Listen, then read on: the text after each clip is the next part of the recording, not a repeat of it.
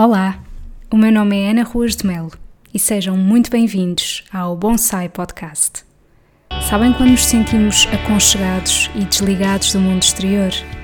É assim que me sinto quando ouço algo que me inspira e acrescenta valor. Se vos conseguir transmitir as boas energias que por aqui vão fluir, então cumpri o meu objetivo.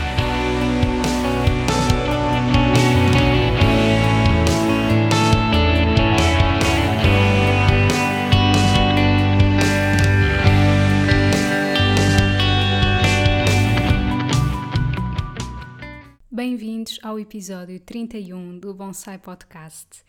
E devido às mensagens que eu recebi em resposta ao episódio 29 de certos de livros que me marcaram, com um excelente feedback, eu percebi que realmente uma hum, ideia que eu tinha tido inicialmente e que pensei, não sei se isto vai resultar muito bem, acabou por ter tido um impacto muito positivo e fiquei muito contente porque de facto é mesmo uma forma de eu recordar alguns livros que me marcaram.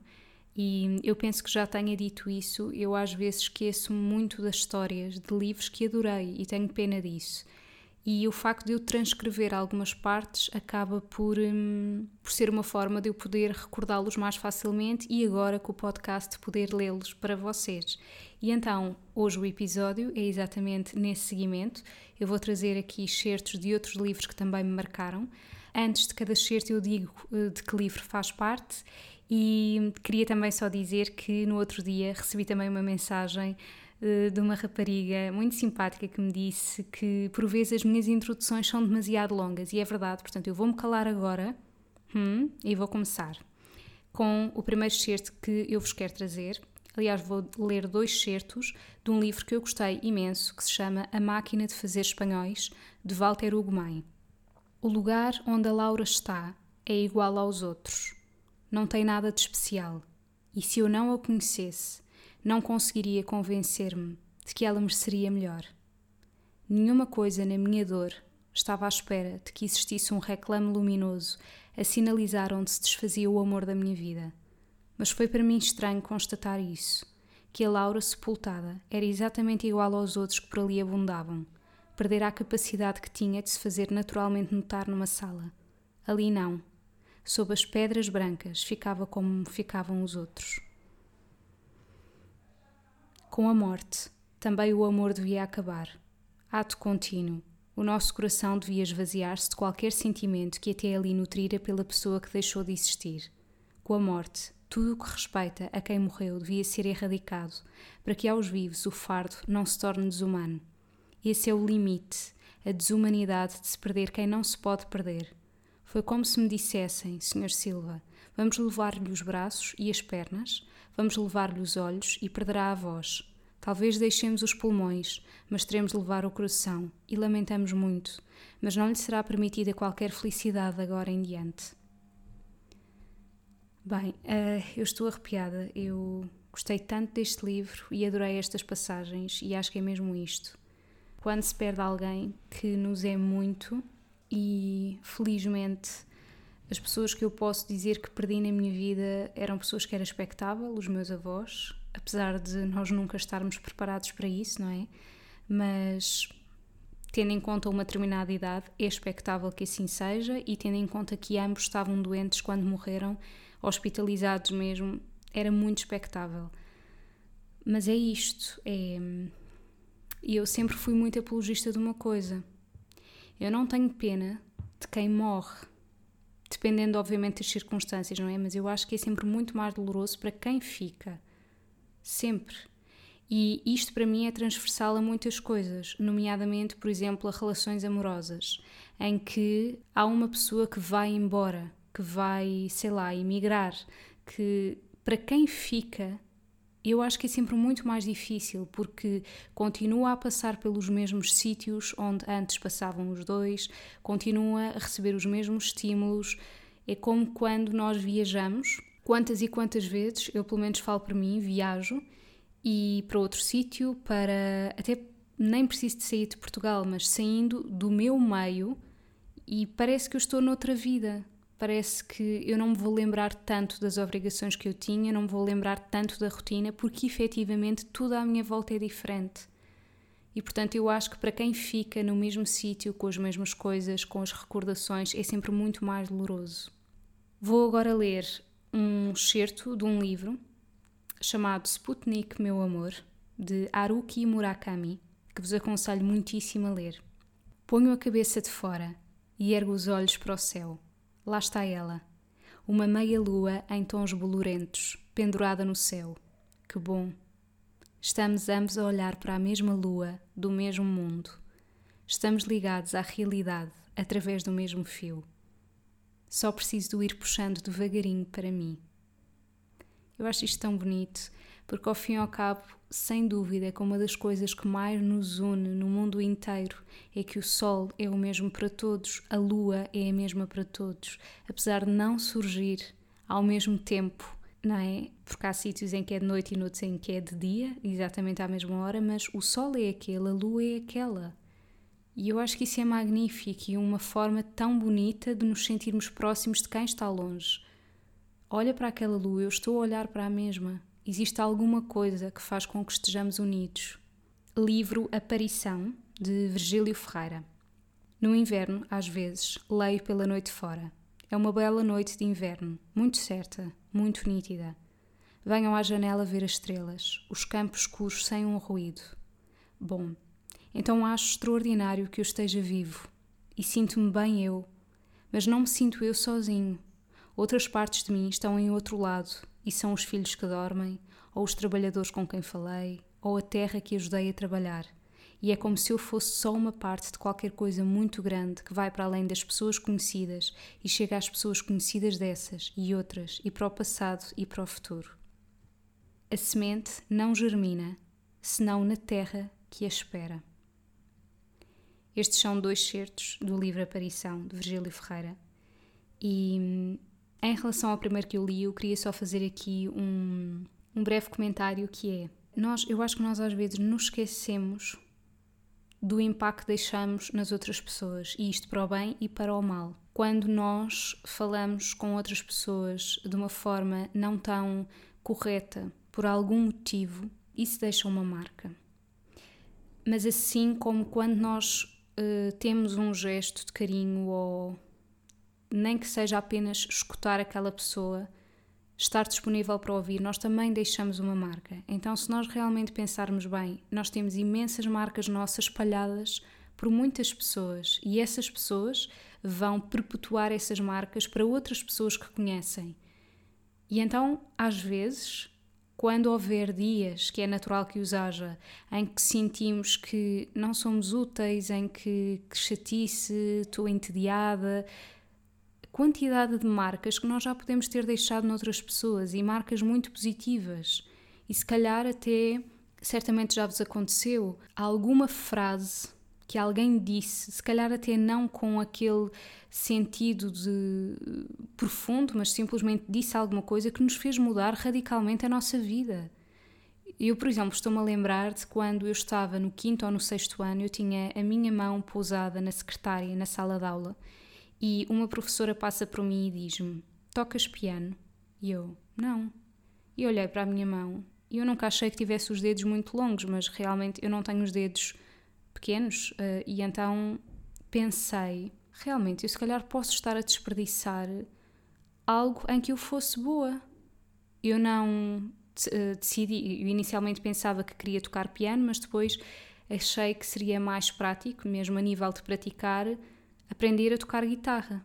E foi assim que eu comecei com a ideia de querer aprender a tocar um instrumento, só com uma frase, uma pergunta neste caso: tocas piano? Então nós às vezes não temos bem noção de quanto alguma coisinha mínima pode mudar radicalmente o percurso da nossa vida. Pode ser mesmo um chamamento, uma, uma forma de nós pensarmos sobre isso, não é? E, e a outra, hum, o outro excerto que eu vos li, que é somente esta frase: A semente não germina, senão na terra que a espera. Isto é super bonito e profundo, na minha opinião. Quantas e quantas vezes nós não queremos tentar coisas e não conseguimos, ou é sei lá, uma relação que não funciona, ou é uma amizade que não funciona, ou uh, não é? Ou um trabalho que nós queremos e não conseguimos, ou qualquer coisa, é porque não é para nós. Não é. E eu tenho muito aprendido que. Um, apesar, obviamente, eu não ter uma experiência de vida gigante, porque não me é possível, quer dizer, não me é possível, eu ia dizer pela minha idade, tenho quase 30 anos, mas não é só pela idade que nós vemos a experiência de vida, não é? Como é óbvio. Mas o que eu quero dizer com isto é que as experiências que eu já tenho tido na minha vida e aquilo que eu já tenho vivido permitem-me dizer com muita certeza que quando as coisas são para ser, fluem. Às vezes existe muito aquela tendência de não, para nós conseguirmos aquilo que realmente queremos tem que ser sempre muito difícil e eu não acho isso. Eu não acho que tenha que ser sempre muito difícil. Eu acho que se não fosse difícil não teria graça, mas eu também acho que não tem que existir sempre esforço. Não tem que existir sempre uma luta. Não tem. Há coisas que fluem, que são naturais, que não é necessário esse esforço tão grande. E quando assim é, é porque são para nós. Agora, claro, para que tudo isto aconteça, é necessário estarmos disponíveis, é necessário que haja um grande trabalho interior, é necessário sabermos aquilo que queremos, saber dizer sim e saber dizer não. Vou passar a ler um excerto de um livro chamado A Insustentável Leveza do Ser, de Milan Kundera. Censurava-se intimamente, mas acabou por pensar que, no fundo, não saber o que se deve querer é normal. Nunca se pode saber o que se deve querer, porque só se tem uma vida, que não pode ser comparada com vidas anteriores, nem retificada em vidas posteriores. Não há nenhuma forma de se verificar qual das decisões é melhor, porque não há comparação possível. Tudo se vive imediatamente pela primeira vez, sem preparação, como se um ator entrasse em cena sem nunca ter ensaiado. Mas o que vale a vida, se o primeiro ensaio da vida já é a própria vida? É o que faz com que a vida pareça sempre um esquiço, mas nem mesmo esquiço é a palavra certa, porque um esquiço é sempre um esboço de alguma coisa, a preparação de um quadro, enquanto o esquiço que a nossa vida é, não é esquiço de nada, é um esboço sem quadro. Acho que não é necessário comentar. É extremamente claro aquilo que aqui está escrito e concordo plenamente. As velas ardem até ao fim, de Sandor Marai. Porque amamos sempre a pessoa diferente procuramos-la em todas as situações e variantes da vida, sabes? O maior segredo e a maior dádiva da vida é quando duas pessoas semelhantes se encontram. Isto é tão raro, como se a natureza impedisse com força e astúcia essa harmonia. Talvez porque, para a criação do mundo e para a renovação da vida, necessita da tensão que se gera entre as pessoas que se procuram eternamente, mas que têm intenções e ritmos de vida opostos. E finalmente deixo-vos com um pequeno excerto de um livro chamado Bagagem do Viajante, de José Saramago. Eu, antes de ler este excerto, porque vou acabar o episódio aqui, é um excerto muito, muito pequenino. Uh, queria só dizer-vos que a minha primeira experiência com José Saramago foi má. Comecei por ler o Memorial do Convento, algo que deve ter acontecido com a maioria de, das pessoas, pelo menos da minha geração, porque era um livro obrigatório no 12 ano e penso que sim, que fosse no 12 exato, acho que os Maias era no 11 e Memorial do Convento no 12 e hum, eu não gostei nada do Memorial do Convento, nada, nada. Achei a história tão maçuda e mas tem muito a ver com tens de ler. Se aquilo tivesse sido lido noutra altura da minha vida em que eu estivesse preparada para receber aquela história ou que simplesmente não me, fosse, não me fosse imposto tens de ler. É, eu leio se realmente me estiver a apetecer. Eu sei que a vida não é isto. Eu sei e sou muito defensora que nós muitas das vezes temos que fazer coisas mesmo que não nos apeteça, porque é isso que nos faz realmente perceber que a vida também tem contrariedades e que nós temos que arranjar eh, forças e mecanismos para realmente fazer coisas que não nos apeteçam tanto. A vida é isto. Mas eh, isto só para vos dizer que às vezes nós começamos com uma experiência não muito positiva e que podia ter arruinado por completo uh, a minha vontade de ler outros livros do José Saramago, mas que felizmente não arruinou. A Bagagem do Viajante é um livro que não tem nada a ver, assim como o Ensaio sobre a Cegueira, que foi um dos meus livros favoritos. Aliás, é um dos meus livros favoritos. E penso que também haja outro que agora não me estou a lembrar. Não, mas eu acho que foram estes dois. É que não tem mesmo nada a ver. Eu sei que também a leveza com que eu li esses livros foi diferente. Eu senti, eu não vou ter que ser avaliada, eu não tenho que estar a prestar uma atenção gigante a isto. Eu simplesmente estou a usufruir do momento. Isto está-me a fazer companhia, porque para mim um livro é isso. É faz-me companhia naquele momento e eu consigo abstrair-me de onde eu estou. Isso é a melhor sensação que eu posso ter enquanto leio um livro. É eu deixo de saber onde estou. Perco mesmo, a, mesmo a noção física de onde estou. Isso para mim é mesmo, ok, este livro atingiu-me completamente.